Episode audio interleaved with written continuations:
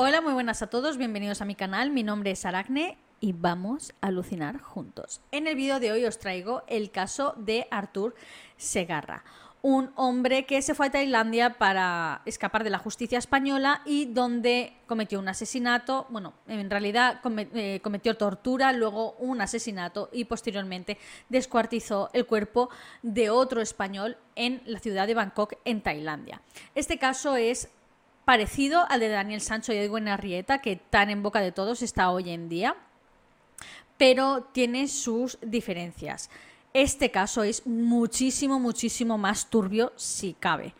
Yo creo que la, que la policía tailandesa tiene que estar alucinando porque el caso este de Artur Segarra es bastante, bastante actual es de 2015, 2016 más o menos, entonces eh, no hace tanto y no se estaban recuperando aún de ese caso que viene otro español a Tailandia y hace prácticamente lo mismo. O sea, tienen que estar alucinando y diciendo qué narices les pasa a estos españoles. Van por la calle descuartizando gente, o sea, no es ni medio normal.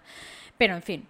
Quedaos por favor a ver este vídeo porque vais a alucinar. Eh, Artur Segarra es un pieza como pocos, ya os lo aseguro, vais a alucinar con, menudo, menudo pieza está hecho. Ya desde España ya importamos el producto bastante defectuoso a Tailandia, ya veréis.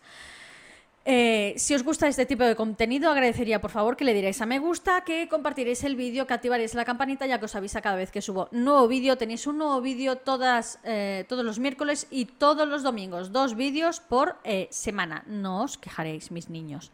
Y bueno, ya no me enrollo más. Vamos, pues con el vídeo.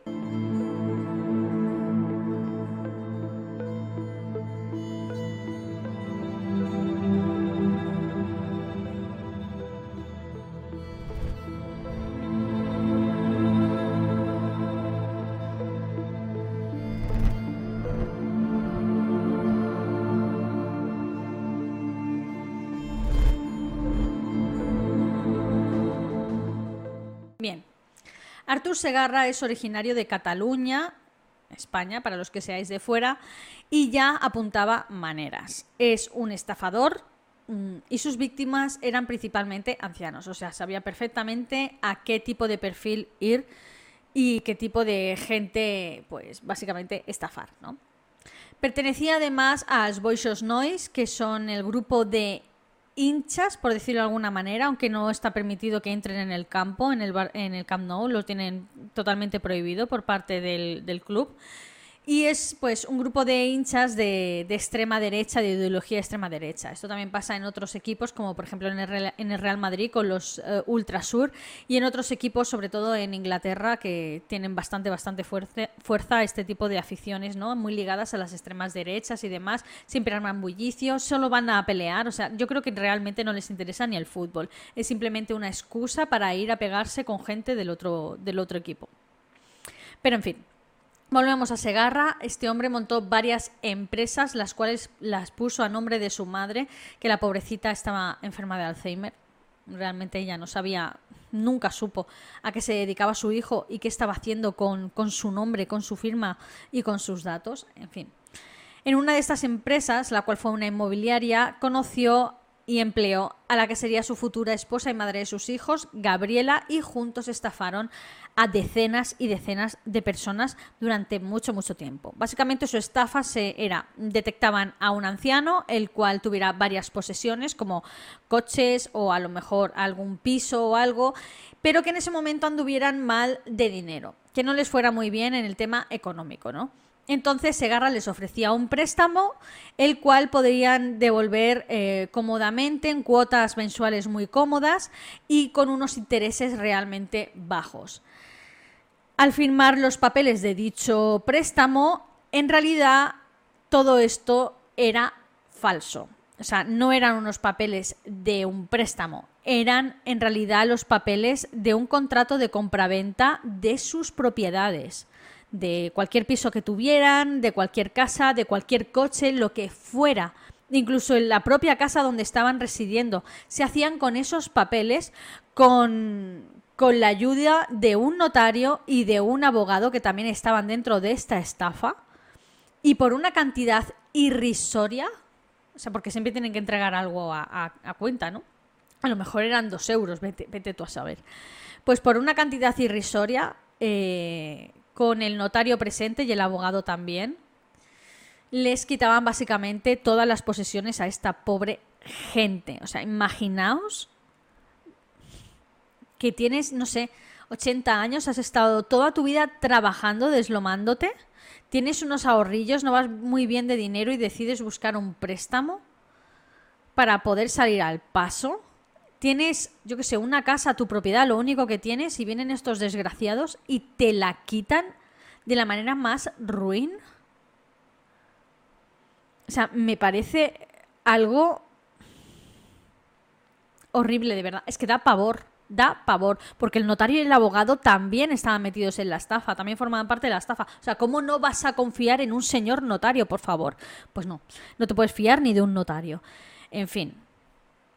Convencieron, ya la superestafa vino cuando convencieron a una entidad bancaria para conseguir un préstamo para cubrir eh, los supuestos gastos de una de sus empresas. Como tenía un montón de empresas, que en realidad no existían, eran empresas fantasmas, eran falsas, pues convenció, supongo que poniendo de aval a otras empresas para conseguir un préstamo, eh, básicamente dinero.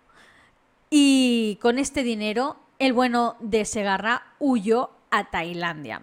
Los mozos de escuadra, que ya estaban al toque, vaya, en una operación denominada Cocoon, arrestaron a todos, al notario, al abogado y demás, menos a Segarra, porque literalmente se les escapó de entre las manos y se piró a Tailandia. Es mientras solicitaban esta orden de extradición de Segarra en Tailandia que pasó el horrible crimen que voy a narrar a continuación y que es muy hardcore, muy, muy fuerte, de verdad. Atentos. En el año 2014, en Bangkok, Segarra conoció a, iba a decir David, a David Bernat. Era muy catalán, nada de David, era David Bernat. Un consultor informático muy prestigioso, por cierto, que trabajaba en diversas empresas extranjeras, sobre todo en Asia. A sus 39 años, Bernat había amansado una fortuna con su esfuerzo y dedicación, eh, virtudes que desde luego Segarra no tenía y desconocía por completo. Se conocieron en una fiesta en Bangkok y dado que ambos eran catalanes, pues iniciaron una amistad bastante, bastante fuerte, al menos por la parte de Bernat. Bernat era un hombre que, bueno, eh, muy desinteresado en el tema económico, por decirlo de alguna manera, como tenía pasta, pues entonces le llegaba a la, zona de fiesta, invitaba a todo el mundo, eh, le gustaba mucho, les le gustaban mucho las mujeres, demasiado quizás, iba a clubs de arterne y demás y repartía el dinero, o sea, las mujeres andaban locas por irse todas las noches con este hombre porque sabían que les iba a dar una propina tremenda y, bueno, no voy a defender esa actitud por parte de Bernat, pero, eh, en fin, no se merecía como término, ya os lo digo. La cosa es que, claro, fardaba mucho de que tenía dinero y quizás hablaba además diciendo que tenía mucho dinero, que se dedicaba pues a, a lo que he dicho, a ser consultor y demás para empresas muy importantes, que le iba muy bien, que el dinero nunca fue un problema, que tal, que no sé qué. Y eso, quieras o no, atrae pues lo que viene siendo el interés de personas a las que realmente no conoces, o sea, cállate la boca.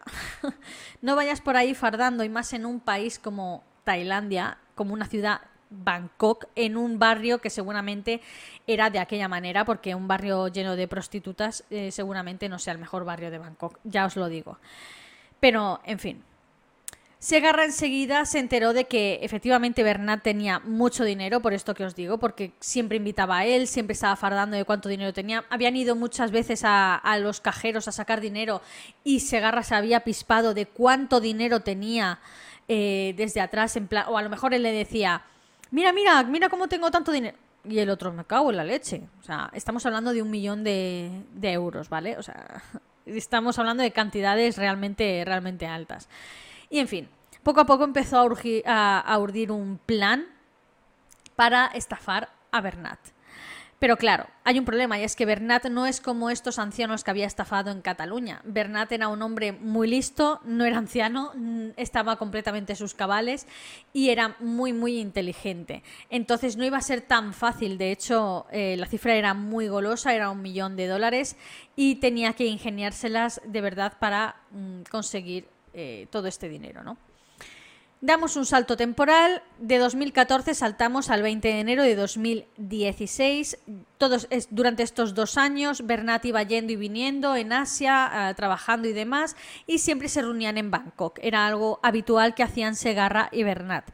Y siempre estaban en contacto realmente, entonces había una buena relación entre, entre ellos por lo menos por parte de Bernat. En realidad era Segarra el que se estaba trabajando a Bernat para conseguir lo que él, lo que él ansiaba, que era básicamente el dinero, ¿no? Como digo, nos situamos el 20 de enero de 2016. Bernat llegaba a Bangkok desde Irán tras unas eh, reuniones de trabajo. Y el propio Segarra lo, recogió en el aeropuerto en moto. Así lo capturaron. Eh, lo capturaron. Uh, te capturado. No. Así lo captaron las cámaras de seguridad de la calle donde se ve a Segarra claramente conduciendo esta moto. El hombre que veis de paquete no se le ve la cara, pero es Bernat. Juntos se dirigieron al piso de Segarra y, bueno, mm, Bernat nunca hubiera imaginado que al entrar en ese piso ya jamás saldría con vida de allí.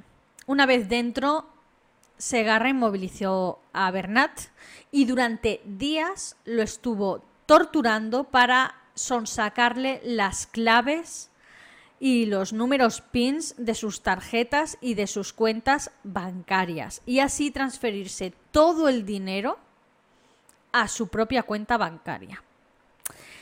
Incluso intercambió numerosos emails con el Banco de Singapur de Bernat. En plan, eh, quiero realizar esta transferencia y el banco, pero estamos locos, o sea, ¿cómo sé que eres tú y tal? Y le, seguramente le pasaba el teléfono y mediante tortura pues obligaba. En fin, no solo podemos especular lo que pasó porque Segarra nunca ha entrado en detalles. Segarra también mensajeó por WhatsApp a la familia de Bernat, haciéndose pasar por él, hablando en catalán incluso y todo. Claro, ambos son catalanes. Y bueno, la familia sí que lo veía raro, la manera de hablar, la manera de expresarse, ya que Bernat básicamente no se expresaba de esa manera. Y entonces, bueno, al principio no le dieron mucha importancia y jamás hubieran imaginado que esto hubiera pasado.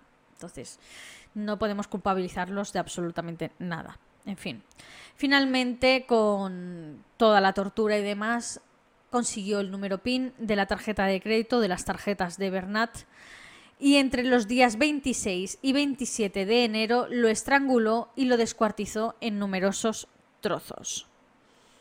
Tras esto, guardó los trozos en bolsas de basura y las trasladó a otro apartamento que había alquilado previamente, donde tenía un congelador que había comprado hacía tan solo unos días.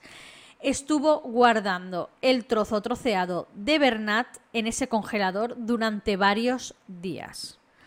Finalmente se fue deshaciendo del cuerpo por tandas. Lo iba tirando a contenedores de basura por la ciudad y al río Chao Praya, el cual cruza toda la ciudad de, Bangkok o casi toda la ciudad de Bangkok. Durante los siguientes cinco días, escalofrío solo de pensarlo, lo digo, trozos del cuerpo emergieron en diferentes puntos del cauce del río eh, Chao Praya pues por toda la ciudad. O sea, de repente encontraban dos bolsas aquí, una bolsa allá, en fin. Tras deshacerse del cuerpo, Segarra desapareció de Tailandia. ¿eh? No se marcó aquí un Daniel Sancho y se fue a la comisaría a denunciar su desaparición. No, desapareció de Tailandia y se fue a Camboya. Mientras iban apareciendo partes del cuerpo de Bernat, iniciaban una investigación policial, como es lógico. Ha aparecido un cuerpo. En principio pensaban que era un hombre tailandés, pero no. Numerosos testigos eh, y conocidos de ambos, pues enseguida los relacionaron y fueron al piso de Segarra. Al comprobar las grabaciones de seguridad del piso, vieron entrar a dos personas, a Segarra y a Bernat, el 20 de enero, pero después de siete días, sin salir ninguno de los dos, por fin vieron salir en esas grabaciones a Segarra con muchísimas bolsas de basura. Entonces simplemente hay que sumar 2 más 2 y ya está, se lo ha cargado y lo ha troceado. Puesto que estaba a la fuga, pasaron su foto por todos los noticiarios, noticiarios, noticiarios, noticieros. Siempre tengo problemas con esta palabra. En fin, por todas las noticias. Que alguien me diga cómo narices se dice porque se me lengua la traba. En fin. Pasaron su fotografía por todas las noticias, por toda la prensa y demás, y no solo en Tailandia, sino en los países colindantes, porque estaban seguros de que Segarra pues, había huido de la ciudad y había huido del país. Y mira, estaban en lo cierto.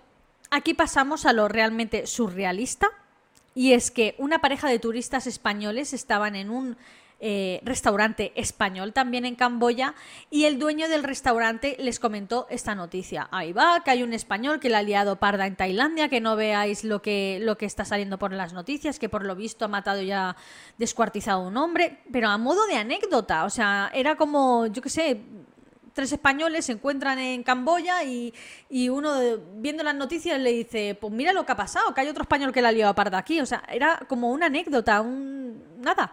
Pues resulta que esta pareja de españoles eh, luego, eh, claro, vieron las fotos de Segarra las noticias porque se ve que el dueño del restaurante les estaba comentando todo esto mientras estaba viendo la noticia aparecer en la televisión que estaba puesta en su restaurante y dio la casualidad de que después, un día después o unas horas después, no está muy claro, se encontraron en un bar diferente con el mismo Segarra. O sea, entraron en un bar en plan, ponme un mojito. Y ahí en la barra estaba sentado Segarra. Y claro, ellos lo vieron y fue como, Dios, este es el tío que vimos ayer en las noticias de Tailandia cuando el dueño del restaurante español al que fuimos nos explicó todo lo que había liado. Y entonces de Strangis salieron y llamaron a la policía, a las autoridades de Camboya.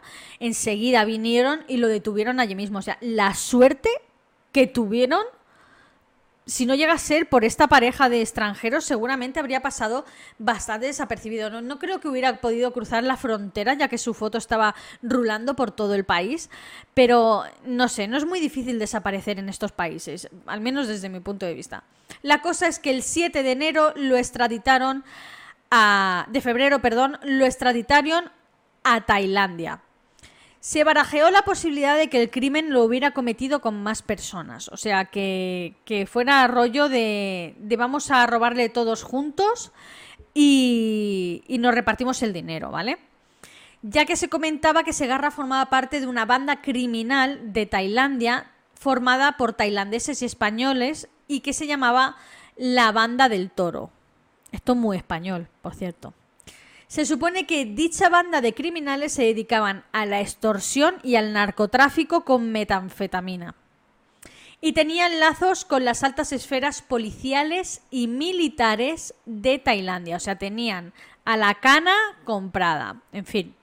Se habló también que era muy posible de que Segarra hubiera adquirido alguna deuda con ellos y de ahí el asesinato. O sea, como tengo una deuda con estas personas y básicamente mm, les hacen de todo a los que tienen deudas, pues voy a matar a este, a este tío que tiene un montón de dinero y así pago mi deuda y me libro, ¿no? O sea, al igual que con el caso de Daniel Sancho y Edwin Arrieta, se especuló con mil historias y yo creo que desde mi punto de parecer también para esculpar la culpa de Segarra. O sea, mm, aquí tiene que haber alguien más metido porque esto cómo lo va a hacer. No, no le busquéis tres pies al gato. Eh, la realidad es mucho más sencilla. En fin. Se habló incluso, y ahí no lo perdáis, de que las grabaciones del piso de Segarra estaban dañadas y que solo se le ve a él, pero a nadie más de esa banda, aunque en realidad estaban en el piso torturando y matando y participando en, toda esta tortura eh, de Bernat. Y, y bueno, es mentira, o sea, no, Mm, nunca se demostró esto de que la cinta estuviera dañada ni nada por el estilo. En realidad, como digo, son solo habladurías por parte de la prensa, eh, ya que no tienen suficientes pruebas para demostrar que eso de la banda del toro pues sea cierto y dada la corrupción también de la policía de Tailandia y demás, si eso fuera verdad, no creo que siguieran esa investigación, ni mucho menos esa vía, pero es que mm, no se sustenta, ¿vale? En fin. Artur Segarra fue declarado como único autor y culpable del asesinato, de la tortura, del asesinato y del eh, desmembramiento de David Bernat. Ya está, ni banda del toro ni leches en vinagres. En fin.